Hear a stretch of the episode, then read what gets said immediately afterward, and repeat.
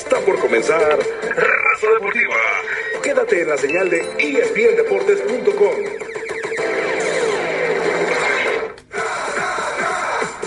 ¿Qué tal amigos de Raza Deportiva? Bienvenidos a este podcast de viernes con una jornada que parecía tranquila a pesar de tantos incidentes lamentables que se registraron en la jornada 14. Estamos hablando obviamente de lo que ocurrió con eh, Veracruz ante Tigres y estamos hablando también obviamente de lo que ocurrió en San Luis contra Querétaro. Pero bueno, eh, parecía tranquila pero esas mismas situaciones están repercutiendo. ¿Por qué?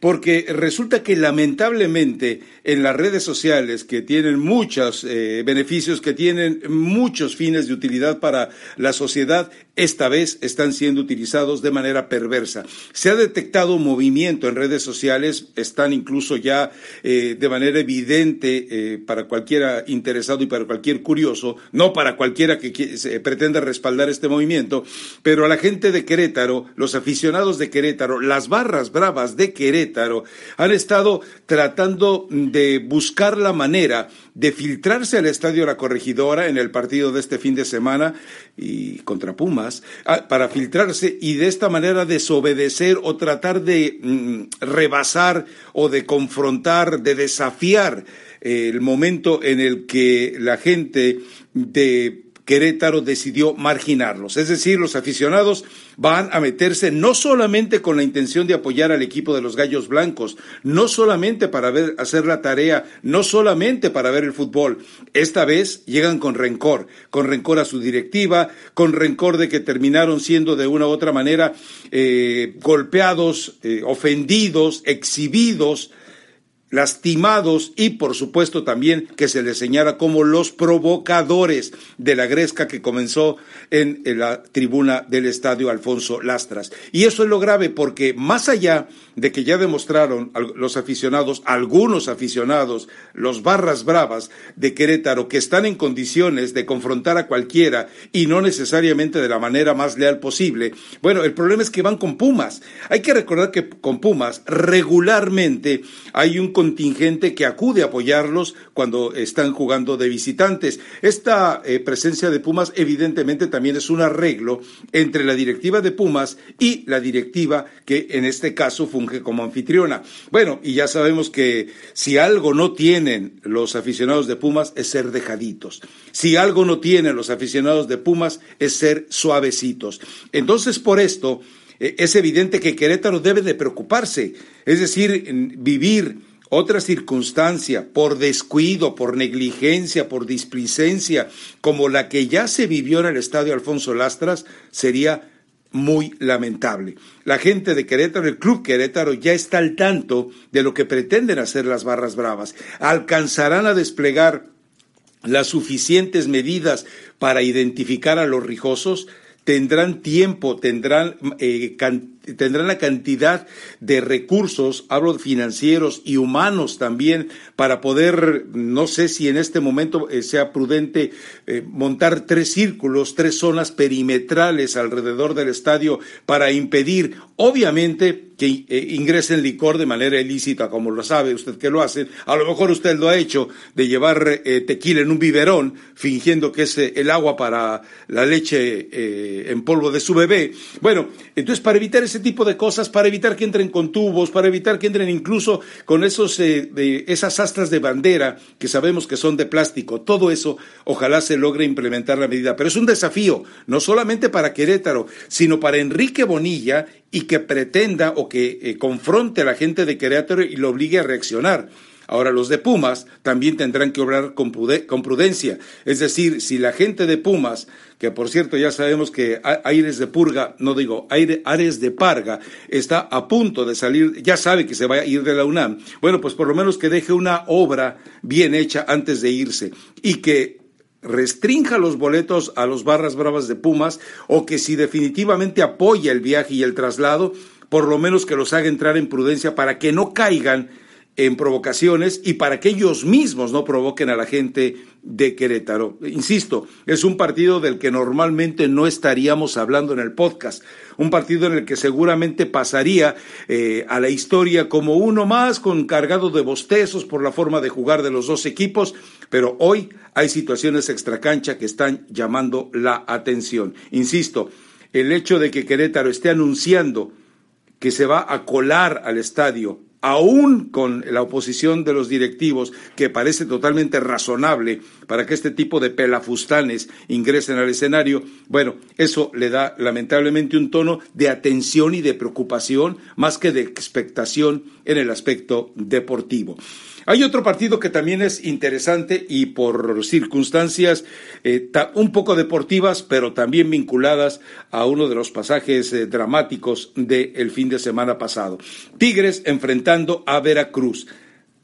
Tigres, lo sabemos, llega eh, vilipendiado públicamente por, obviamente por la gente de Rayados, pero en general por toda la afición al fútbol, aprovecharon las circunstancias de abuso por parte de Guiñac y de Tuca Ferretti, como quedó demostrado ya después de muchos testimonios periodísticos, ellos dos tomaron la decisión en el vestidor de mandar al diablo la petición del equipo de Veracruz. Algunos jugadores de Tigres estaban deseosos de poder respetar esa tregua de tres minutos que quería la gente de Veracruz, pero el Tuca y Guiñac, después de reunirse ellos en privado, llevaron al brasileño a decir muy puntualmente que a ellos debería de valerles un 10 de mayo lo que pidieran los jugadores de Veracruz. Hay que ganar. Y bueno, después resulta que Edu, eh, Edu, Vargas en un disparo de 40 metros la quería echar para afuera y le atiró a la portería. mire usted, revisando el historial de Edu Vargas, nunca había marcado un gol así. Qué curioso. Y resulta también que Monsieur Guignac, Dice que tampoco quiso marcar el gol. Lo curioso es que tenía a 35 lados, 35 metros a cada lado de la portería. 35 metros a cada lado de la portería, o un poco más más bien, y resulta que la metió justo pegadito al poste izquierdo, donde aunque jurado se hubiera eh, estirado, yo le juro y le perjuro que jurado no hubiera llegado ese balón. Pero bueno, eh, el señor Guiñac dice, yo no quise meterlo, fue sin querer queriendo. Lamentable y todo esto lo único que vino fue a provocar más burlas más befas, más escarnio por parte de la afición al fútbol en México por la forma tan insulsa de disculparse de Guiñac y con la rueda de prensa de Ferretti que fue maquiavélicamente diseñada para coincidir con, la, con el mensaje de Guiñac en redes sociales, bueno, pues Ferretti dijo que todo había sido una confusión. No hubo confusión, hubo realmente un abuso por parte del equipo de Tigres que demuestra que no es chiquito, sino que más bien es como liliputense, es decir, enanito entre los enanitos. Así que todo esto le agrega al equipo de Cruz Azul eh, una oportunidad, pero también un desafío, también un peligro. Tigres querrá, resarcirse hasta donde pueda, querrá salvar un poquitito de, de, prestigio si es que le queda después del bochorno ante Veracruz, pero Tigres está necesitado, urgido, obligado y deseoso de ganar. Mientras tanto, el, caso de Cruz Azul, se lo habíamos dicho, iba a tener el partido de su vida ante el América. Sí, le metió 5-2 y después volvimos a ver la versión normal del equipo de Cruz Azul. Así que Lamentablemente Siboldi ya no puede hacer nada con este equipo. Es un equipo que desde la forma en que se entrometió el grupo opositor de Billy Álvarez, encabezado por su hermano y su cuñado, y en el momento en que sale Peláez eh, con tantos problemas y con tantos eh, dimes y diretes, en ese momento el vestidor se hizo pedazos y el equipo quedó en desorden. Así que Cruz Azul necesita necesita de levantar la cara si acaso quiere soñar manipulando mucho la aritmética, pensar en volver a una liguilla o simplemente agregar otro fracaso total. Un año más sin título ya ni les duele, yo creo, a los abnegados, sufridos y resignados aficionados cementeros. Otro partido que va a ser interesante, sin duda, es el enfrentamiento, la visita de Chivas a Ciudad Juárez. ¿Por qué? Bueno, porque primero porque Ciudad Juárez ya sabemos que está eh, comprometido en su situación en todos aspectos y Chivas que también está eh, lloriqueando en, en la tabla por el no descenso. Bueno, pues ahora de repente encuentra un revulsivo Es decir, se hace oficial que Ricardo Peláez ya está trabajando en Chivas, con Chivas, para Chivas y por Chivas, aunque finalmente se hará cargo del equipo hasta el 2020. Luis Fernando Tena ya además dijo que él sabe que su destino es simplemente lo que le resta del torneo y que pretenderá dejar los mejores números. Pero la presencia de Peláez eh, seguramente hará que algunos de los sinvergüenzas, algunos de los baquetones jugadores de Chivas, esos que se van a salones de masaje, esos que de repente se van a las eh, eh, fiestas de octubre y son tomados en estado, el estado inconveniente, esos como por ejemplo el pollo briseño que supuestamente debía, debía estar resignado, contrito, molesto por haber sido suspendido por aquella tajada que le recetó a Giovanni Dos Santos, bueno, pues resulta que ha sido visto de vacaciones e incluso en el palenque de Guadalajara e incluso jaloneándose con la esposa.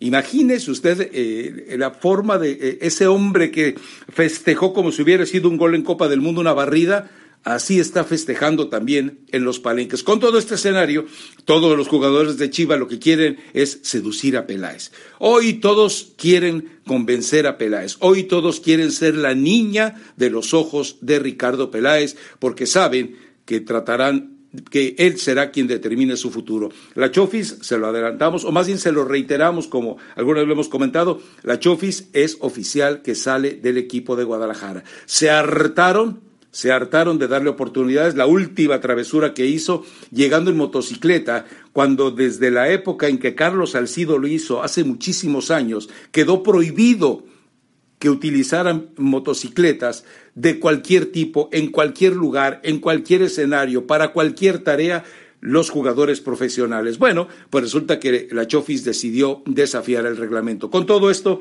insisto, el Guadalajara se va a portar muy serio, no sé si el, mejor, no sé si el término se va a portar muy serio, se va a portar muy cínico. Y de esta manera va a dar uno de los mejores partidos y esto le vaya a ayudar a Luis Fernando Tena, que ya lo dijo él, eh, la plática con Diego Alonso es una de las pistas que le da la directiva que está todo solucionado para su salida, además de lo que le dijo a Mauri Vergara, pero también eh, el mismo Luis Fernando Tena aclaró que ya entrevistaron a Diego Alonso, pero que también estarán entrevistando a otros entrenadores, a otros posibles candidatos que, está en la, que están en la mente de Ricardo Peláez. Pero, insisto, el cinismo de los jugadores, la desvergüenza de los jugadores los va a llevar a dar el partido que usted, aficionado chilla hermano, no ha podido disfrutar del Guadalajara en años, y menos, ya sabemos, las vergüenzas que ha pasado en el clásico y sin duda, como platillo fuerte de esta jornada 15, pues aparece el América, porque el América con ese emblema del odiame más, con ese anhelo de la notoriedad, con esa urgencia que tiene siempre de ser el protagonista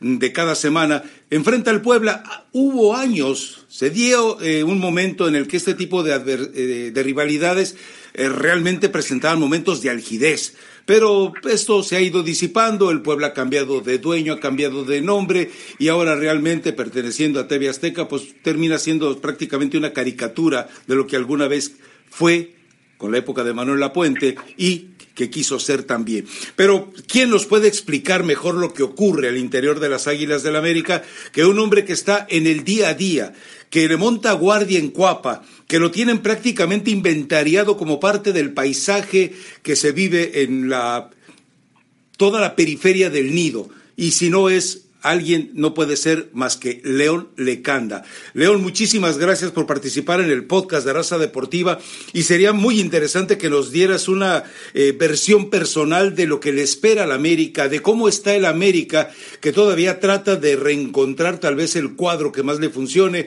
porque el pizzero Benedetti está muy lejos de ser lo que le vendieron al América y porque evidentemente entre castigos, lesiones y que parece que las estrellas se van turnando para tener baja de juego una semana cada una de ellas.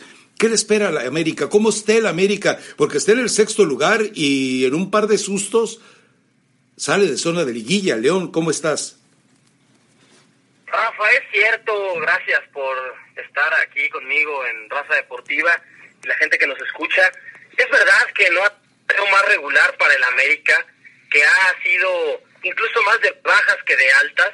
La goleada en el clásico capitalino contra Cruz Azul fue la muestra más clara de que el equipo no anda bien, que no marcha de la mejor forma, pero incluso en sus crisis, incluso en los peores momentos, América es el único de los cuatro grandes del fútbol mexicano, de los cuatro más populares, que se ha mantenido toda la temporada en zona de liguilla, Rafa. Y a la gente se le olvida, de repente, que Cruz Azul no ha estado en zona de liguilla, que Chivas tampoco lo está ni cerca, y que Pumas ha mediado en el torneo, ha mantenido una posición mediocre entre las posiciones 7 y 12 del campeonato y hoy mismo fuera de la fiesta grande del fútbol mexicano. América es el único que se ha mantenido ahí, sexto lugar, pero solo tiene dos derrotas en el torneo. Rafa, le fue muy mal con Atlas, cierto, le fue peor con Cruz Azul, es verdad, pero únicamente Tigres y el equipo de León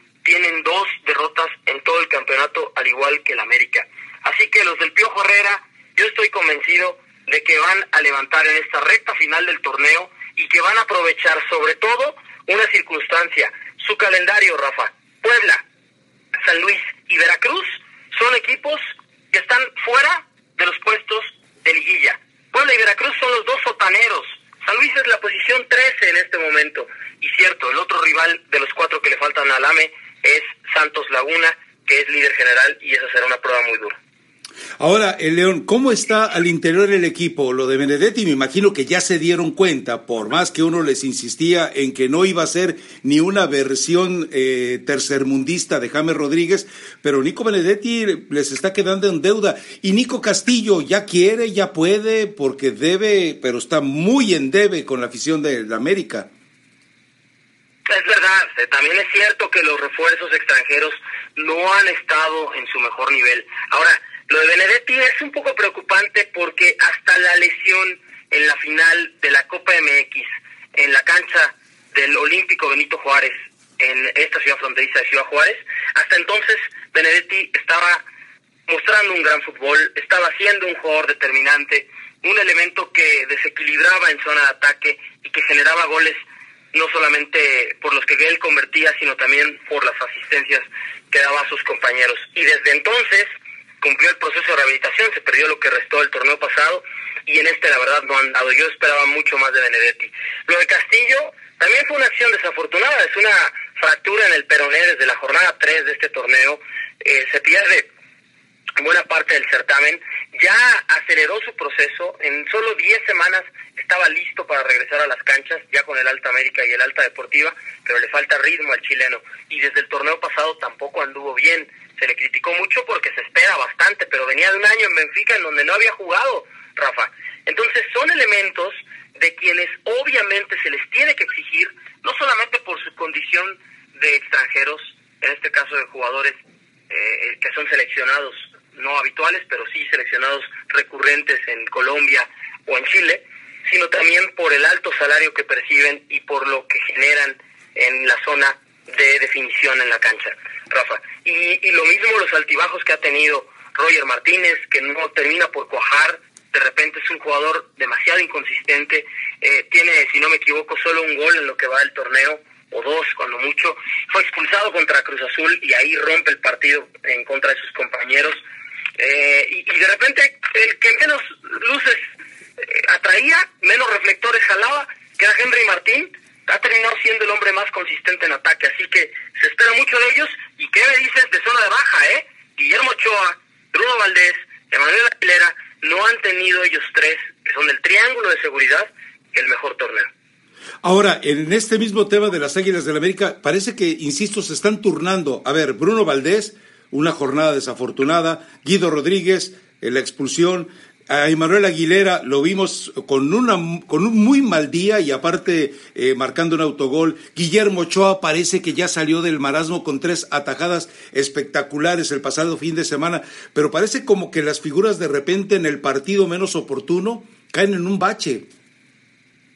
Eso parece, Rafa, eso parece, y ahí es donde hablamos de las inconsistencias de América, de los altibajos que ha tenido en el torneo, porque una fecha el equipo juega bien, pero solo por algunas piezas que terminan definiendo a favor de las Águilas un partido determinado. Y a la siguiente fecha esos mismos jugadores tienen un rendimiento eh, negativo a la baja o pobre y otros elementos son los que terminan sacando eh, la casta.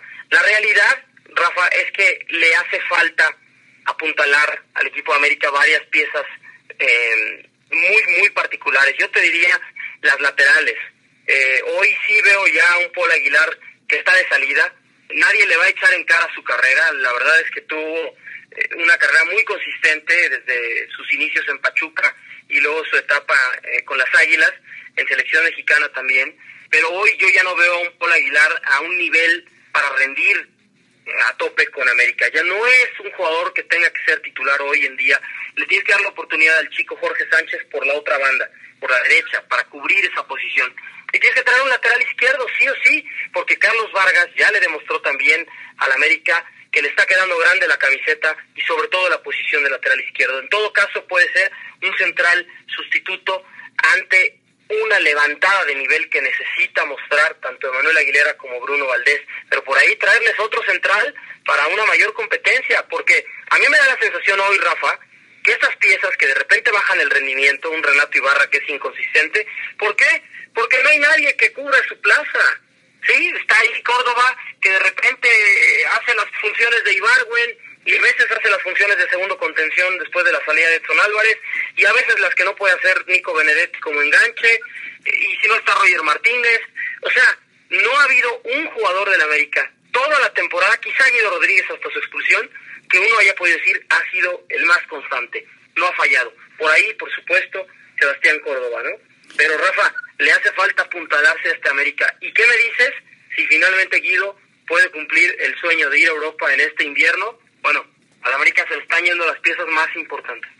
Ahora, eh, hay un punto interesante, León, que me llamaba mucho la atención. Yo esperaba que después de la forma en la que se resolvió la comisión disciplinaria con el San Luis, eh, ¿crees que exista la posibilidad de que la América, yo sé que todavía es hasta la próxima semana, de que la América eh, se moleste en decir no quiero ir a San Luis, siento peligro de ir a San Luis, no quiero arriesgar a mi gente eh, yendo a San Luis, me siento nervioso, mi gente va a estar inestable yendo a San Luis. Sé que falta tiempo para eso. No. Pero. Sí, no, y eso se planea desde ya, ¿eh, Rafa? Porque es jornada doble en el fútbol mexicano. Exacto. Es decir, el partido cae a, media semana y después de la, de la jornada contra Puebla, América visita al equipo de San Luis y necesita los puntos. No, Rafa, eh, ya con la sanción, con, con el veto al estadio, jugar a puerta cerrada, el mismo hecho de que eh, Alberto Marrero, el presidente de San Luis, confirmara que van a jugar en el Alfonso Lastras sin gente, eso calma las aguas. Se va a montar un dispositivo de seguridad, te lo puedo anticipar, muy, muy grande desde la llegada de las Águilas al aeropuerto de la ciudad de San Luis su traslado al hotel de concentración y ahí mismo, en el hotel, se va a implementar eh, un dispositivo de seguridad que va a convertir ese lugar en un búnker. No va a poder entrar nadie que no esté que no esté hospedado, nadie que no sea parte de la comitiva de la América, no va a haber mucha oportunidad de convivir con los jugadores, ni siquiera para los huéspedes, así que eso y los traslados después al estadio el regreso y de nueva cuenta al aeropuerto van a estar muy bien vigilados por las fuerzas del orden eh, del estado de San Luis y federales. Ahora, esto afecta a la América, porque lo sabemos, la gente de San Luis es americanista, es decir, son villamelones como Mauricio Pedrosa, que se ponen la camiseta del San Luis nada más para tapar la camiseta de la América. abajo. ¡Claro! Son ese tipo de pues villamelones. ayuda a la América, nos van a agredir, Rafa. Ahí el clásico la rivalidad está con la región, está con Querétaro, está con Necaxa, está con la zona, Rafa. Van a ir a pedirle eh, autógrafos. Ahí va a estar Mauricio Pedrosa. ahí va a estar Pedrosa, porque lo conocemos, por ello le llamamos Villa Pedrosa. se lo hemos dicho desde que trabajaba en ESPN México. Eh, eh, él, él no, no tiene muy claro si apoya a su América o si apoya a su San Luis o si apoya a su Manchester City. Pero, pero el aficionado de San Luis Espero, eso sí lo digo a título personal, Rafa, que haya aprendido la lección y que también tanto la autoridad como el club tomen las medidas rígidas, estrictas em, sobre el futuro. ¿Qué pasa después de los dos partidos de sanción y de lo que resta del torneo. Ok, no voy a permitir ya a mis porras entrar. No, ya se le acabó al San Luis. Yo quiero ver el próximo. ¿Qué van a hacer con estos barristas y también la directiva del Querétaro con los suyos para evitar que en el futuro convirtamos eh, en un coliseo los estadios del fútbol mexicano y las familias tengan que abandonar eh, la idea de llevar a sus niños a la cancha de fútbol? Perfecto, León Lecanda, te agradecemos muchísimo este enlace, esta charla con el auditorio de Raza Deportiva a través del podcast de este viernes y por supuesto también pedirte tu cuenta de Twitter para que si hay algún todavía despistado que no te sigue, bueno, pues que de inmediato se conecte contigo, porque si hay alguien que conoce las, las intimidades de la América, las del Piojo Herrera, la Piojita y todos los demás, pues eres tú. Muchas gracias, querido Rafa. Arroba León Lec L-E-O-N-L-E-C de casa, León Lec, la abreviación de mi apellido Lecanda. Y Rafa, sabes que encantado de estar siempre en Raza Deportiva. No importa cómo ni dónde, la gente te escucha, Rafa, la gente te cree, la gente te respeta. Y para mí es un honor siempre estar en Raza Deportiva.